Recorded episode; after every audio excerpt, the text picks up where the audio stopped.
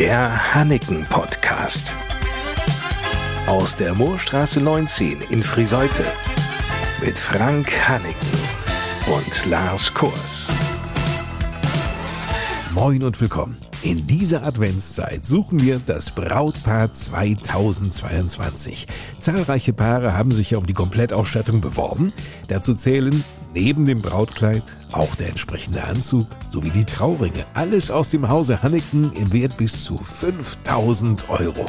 Vier Paare hat die Jury des Hanneken-Teams ausgeguckt. Aus diesen Vorschlägen wählen Sie bzw.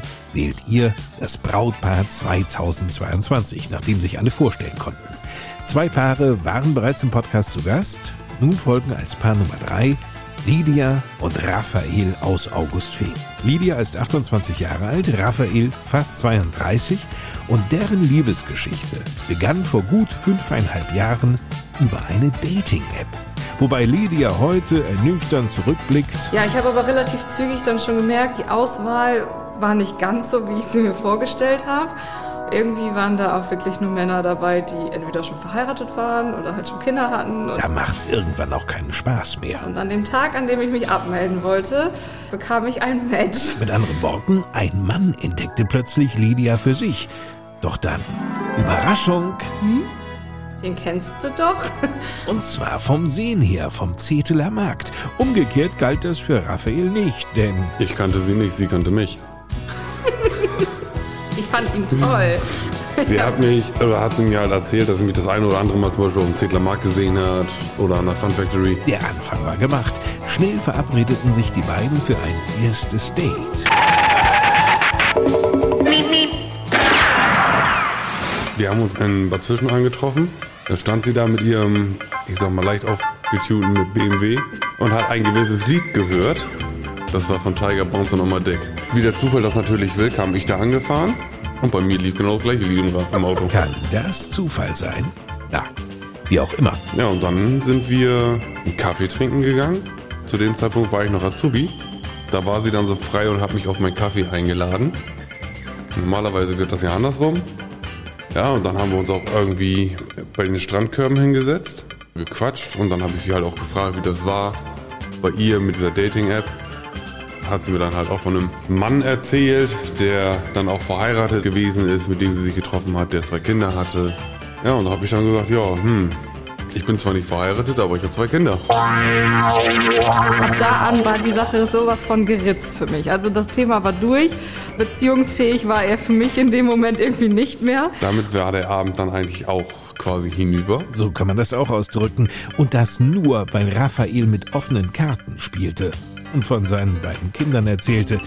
Lydia braucht aber erst einmal Zeit für sich. Ich hatte dann aber viel eben auch mit Freunden darüber gesprochen und auch mit meiner Mama. Und meine Mama sagte dann auch, Mensch, Lydia, gib ihm noch eine Chance. Und wenn er so ein feiner Typ ist und ne, muss ja nichts heißen und gib ihm eine Chance. Und das hat dann aber auch ein bisschen gedauert. Ja, schlussendlich haben wir uns dann trotzdem auf ein zweites Date verabredet. Und ähm, ja. Aber dann funkte es zwischen Lydia und Raphael. Bis auf seine Azubi-Tour nach Borkum. Nee, nach Jüst. Jüst, Entschuldigung. Also waren wir so gut wie nicht getrennt. Also wir waren fast jeden Tag zusammen, haben Inliner-Touren gemacht, haben gegrillt, waren am See und es war ja gerade Sommer und ja, war toll. Er hat mir unfassbar gut getan, aber was für Beziehung war dann irgendwie trotzdem nicht. Bitte? Ich sage immer so schön, ein Mann mit sehr vielen Baustellen. Gut, das kann ja aber auch herausfordernd sein. Ich hatte unfassbar viel Angst vor einer Beziehung, weil ich davor unfassbar viel enttäuscht worden bin von den Männern. Vielleicht war eben auch meine Angst unfassbar groß, sodass er derjenige war, der da mehr oder minder drunter gelitten hat. Ich wollte sie auch haben, aber sie wollte mich nicht. Ja. Ich habe genug Körbe kassiert in der Zeit, in der Anfangszeit. ganz, ganz viele. Und irgendwann, bin ich ehrlich, war mir das zu blöd. Da war Raphael konsequent und brach kurzerhand den Kontakt ab. Zunächst zumindest. Für Lydia alles andere als eine gute Zeit. Hab dann irgendwie von Tag zu Tag gemerkt, Mensch, ach, vielleicht war es doch einfach blöd. Und habe dann irgendwann die Initiative ergriffen, bin dann zu ihm hingefahren nach Zetel. Nachdem er nicht öffnete, kam ihr die Idee. Dann habe ich gesehen, dass in der Zeitungsrolle da eine Zeitung drin lag, habe dann Schnipsel abgerissen, bin zu meinem Auto hin, habe mit Kugelschreiber drauf geschrieben, melde dich bitte, wir müssen reden und dann mit meiner Handynummer wieder drauf, weil ich dachte, okay, vielleicht hat er auch meine Handynummer gelöscht.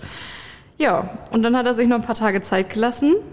Ja, stand dann von heute auf morgen ich habe noch nicht mal geschafft, meine Schuhe nach der Arbeit auszuziehen, stand er dann unten im Hausflur und sagte dann, Moin, was ist jetzt? Oder anders formuliert. Entweder oder, ja oder nein. Eine klare Frage. Und waren Lydia und Raphael denn von diesem Tag an ein Paar? Also ich krieg's nicht mehr nachgemacht, aber er sagt, ich habe unfassbar meine Augen gerollt und habe unfassbar genervt geguckt. Und meine Antwort war dann wirklich, boah, wenn's unbedingt sein muss, dann sind wir jetzt zusammen. Naja, so richtig romantisch klang dieses Erlebnis noch nicht, wobei Romantik kommt jetzt ins Spiel. Raphael legte sich nämlich tüchtig ins Zeug. Da habe ich abends im Wohnzimmer auf dem Wohnzimmertisch ganz viele Kerzen hingestellt mit Wein und einen Brief habe ich da hingelegt oder einen Umschlag. Ich weiß gar nicht mehr, was da drin stand. Ein Liebesbrief. Auf jeden Fall habe ich ihr da noch einen Liebesbrief geschrieben und seit dem Tag waren wir dann tatsächlich offiziell zusammen. Also ein bisschen Romantik war auch dabei. Und da habe ich auch diesmal ganz romantisch okay gesagt. Alles gut gegangen. Schnell entdeckten sich die beiden. Lydia liebt seine ruhige Art. Ich bin wirklich so der Mensch, der dann immer alles geplant haben muss und immer so zack, zack, zack, zack. Und er ist aber so, jetzt setz dich erstmal hin und überleg nochmal und er ist aber auch sehr zielstrebig. Also ich habe an ihm wirklich eine äh, sehr, sehr starke Schulter. Und immer dann, wenn ich selber im Leben irgendwie in Schwanken gerate, dann ist so einer, der nimmt mich dann an der Hand und sagt, so, jetzt mach mal kurz eine Pause und wir überdenken das alles nochmal. Und der mich dann halt auch wirklich so mit an die Hand nimmt und sagt, langsam und locker und flockig und erstmal dreimal durch die Hose atmen, bevor man sich über irgendwas aufregt. Und also er holt mich schnell halt wieder runter. Ich bin halt ein sehr energischer Mensch und er ist halt so der Ruhepol bei uns in der Beziehung. Und Raphael liebt dann Lydia. Auf jeden Fall ihre ehrliche Art und Weise. Es gibt viele Leute, die da nicht mit umgehen können. Wenn sie damit nicht umgehen können, haben sie Pech gehabt. Und dann halt auch ihre Loyalität. Sie steht zu dem, was sie sagt. Sie macht das. Man kann sich halt auf sie immer verlassen. Natürlich, es gibt schwierige Situationen. Da ziehen wir dann halt zusammen an einem Strang. Aber sie versucht halt auch viel immer alleine zu schaffen. Es sind halt so viele Punkte, die ich an ihr liebe. Ihre Liebe zu Tieren zum Beispiel. Nervt mich manchmal zwar ein bisschen, aber es ist süß. Und das liebe ich halt auch an ihr. Ja, und sie ist halt, wie heißt das so schön, die Managerin unserer Familie. Denn zur Familie gehört auch Sohn Lenny, der am 8. Juni 2017 geboren wurde. Eine glückliche Familie. Zweieinhalb Jahre später jedoch geriet dieses Glück aus den Fugen. Lenny kränkelte zunächst. Wir hatten relativ langen Ärztemarathon hinter uns. Ich glaube, acht bis zwölf Wochen sind wir von Arzt zu Arzt gelaufen, weil wir gemerkt haben, dass mit Lenny irgendwas nicht stimmt. Er wollte nicht mehr laufen, er hatte blaue Flecken, er hatte Petechine, so heißen die. Das sind so rote Punkte überall am ganzen Körper. Irgendwann sah er halt auch so aus, dass man gedacht hat, wir hätten ihn misshandelt es kam halt aus dem Nichts. Dann kam der Tag, der Lydia und Raphael für immer unvergessen sein wird. Am 27.12.2019 habe ich ihn zum Mittagsschlaf hingelegt. Da war noch alles in Ordnung. Und nachmittags habe ich ihn dann aus dem Bett geholt, da war sein ganzer Fuß blau. Als ob ihn da jemand mit dem Hammer draufgehauen hätte oder sonst irgendwas. Und daraufhin haben wir dann gesagt, so jetzt reicht's. Jetzt fahren wir ins Krankenhaus. Dadurch, dass in den ganzen letzten Wochen keiner ein Blutbild nehmen wollte, haben wir dann gesagt, in einer Notfallaufnahme im Klinikum in Leer, dass wir erst dann gehen, wenn wir Gewissheit haben, was hier los ist und dass sie definitiv ein Blutbild machen sollen. Dann hatten die halt auch Blut abgenommen. Dann haben wir an dem Tag das Ergebnis gekriegt, dass unser Sohn dass er halt an Leukämie erkrankt ist. Eine Hiobsbotschaft. Was Lydia halt damals noch mitgekriegt hat, ist, dass die Oberärztin eine Aussage getätigt hat, noch zwei bis drei Tage mehr, dann wäre Lenny im Koma gewesen und einen Tag später und er wäre tot gewesen. Vom Klinikum in Leer ging es mit dem Krankenwagen in die Oldenburger Kinderklinik. Kein Arzt wagte eine Prognose abzugeben. Deswegen waren wir halt eben auch die ersten Tage auf Intensivstation. Man hat ihn erstmal wieder wie sagen wir jetzt im Nachhinein so schön, wieder auf aufgeladen. Also er hat ganz unfassbar viele Blutkonserven bekommen. Die erste Nacht war auch mit so die erste Horrornacht. Raphael hat auf diesem öseligen Klappbett geschlafen, wo man aufpassen musste, wie man sich dreht, weil das sonst zusammenklappt samt ihm. Ich war dann in dem Kinderbett, in dem Krankenhaus Kinderbett und habe im Sitzen geschlafen und Lenny eben auf meinem Schoß mit den Beinen links und rechts an mir vorbei und eben Arm in Arm sollen wir geschlafen. Der Beginn einer wahren Odyssee, die sich sehr lange hinziehen sollte. Schwer und schrecklich. Ja, ich sage immer so schön einmal durch die Hölle und wieder zurück. Das Leben für Lydia und Raphael sah so aus. Sie war in der Woche immer im Krankenhaus. Ich war in der Woche arbeiten, habe freitags Feierabend gemacht, bin duschen gegangen, bin ins Krankenhaus gefahren, damit sie dann das Wochenende Ruhe hat. Also wir haben uns im Krankenhaus nur abgeklatscht tatsächlich. Weil es durfte eigentlich keiner rein. Es war nur ein Hallo und Tschüss und viel Spaß, genießt die Zeit und wenn was ist, ruf mich an, ich komm her. Mehr war es nicht. Und das halt eineinhalb Jahre fast. Eineinhalb Jahre. Ein Familienleben war gar nicht möglich, auch mit Corona. Das war total für die Katz. Also wir haben ein Jahr lang fast tatsächlich kaum ein anderes Gesprächsthema gehabt als äh, unseren Sohn und die Erkrankung und dann ist halt eben die Beziehung auf der Strecke geblieben. Es war Lenny, der Lydia und Raphael wieder wachrüttelte. Und das auf seine kindliche und tief berührende Art. Unser Sohn hat auch irgendwann gemerkt, dass es bei uns halt irgendwie nicht mehr so funktioniert, wie es funktionieren sollte. Und hat eben auch viel auch gesagt, ich möchte, dass Mama und Papa sich wieder lieb haben. Es ist erschreckend, wenn man hört, dass das Kind sagt, Mama und Papa haben sich nicht mehr lieb wegen mir, weil ich krank bin. Und wenn man das von einem Dreijährigen hört. Und da haben wir uns dann nochmal zusammengesetzt, dass wir uns halt als Paar auch wiederfinden. Das funktionierte. Das macht eben Liebe aus. Und wie geht es Lenny heute? Aktuell geht es ihm eigentlich relativ gut.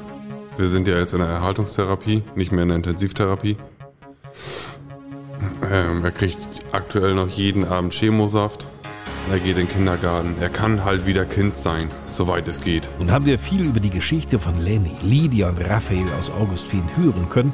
Von Hochzeit war aber noch gar keine Rede. Dabei möchten Lydia und Raphael doch das Brautpaar 2022 werden. Wir wollten ja 2020 ja eigentlich schon heiraten. Durch die Therapie hat das alles nicht so geklappt. Und auch im Nachhinein haben wir gesagt, na gut, mit Corona, wer weiß, ob das überhaupt alles so geklappt hätte. Ähm, ich finde es auch nicht verkehrt. Meine Mama sagt immer so schön, wenn ihr all das schafft, womit ihr gerade zu kämpfen habt, mit euren ganzen Baustellen, dann ist das eine gute Bewährungsprobe. Und dann, wenn ihr all das sch- geschafft habt, dann wisst ihr auch, es hat sich am Ende des Tages gelohnt. Gelohnt zu kämpfen füreinander, für die Familie. Also wir gehen super gestärkt da aus dieser schweren Zeit raus. Und äh, ich kann mir tatsächlich nach dieser schweren Zeit auch keinen anderen Menschen mehr vorstellen außer ihm. Das gilt umgekehrt für Raphael natürlich genauso. Jetzt kennen wir schon viel aus dem Leben von Lydia und Raphael. Am nächsten Freitag erzählen uns dann Luisa und Lukas ihre Liebesgeschichte. Jedes der Paare, das wir hier im Hanneken Podcast vorstellen, schaute sich schon ein wenig in der großen Auswahl an Brautmode und Bräutigamanzügen um. Das können Sie natürlich auch. In Friseute gleich an vier Standorten. Braut- und Abendmoden in der Moorstraße 19. Männersache nur wenige Meter entfernt in der Moorstraße 3. Outlet Lange Straße 5 und Trauringe Hanneken in der Kirchstraße 33. Hanneken gibt's auch im emsländischen Lingen, unmittelbar am Marktplatz in der Burgstraße. Damit genug für heute. Bis nächste Woche. Ich bin Lars Kors. Tschüss.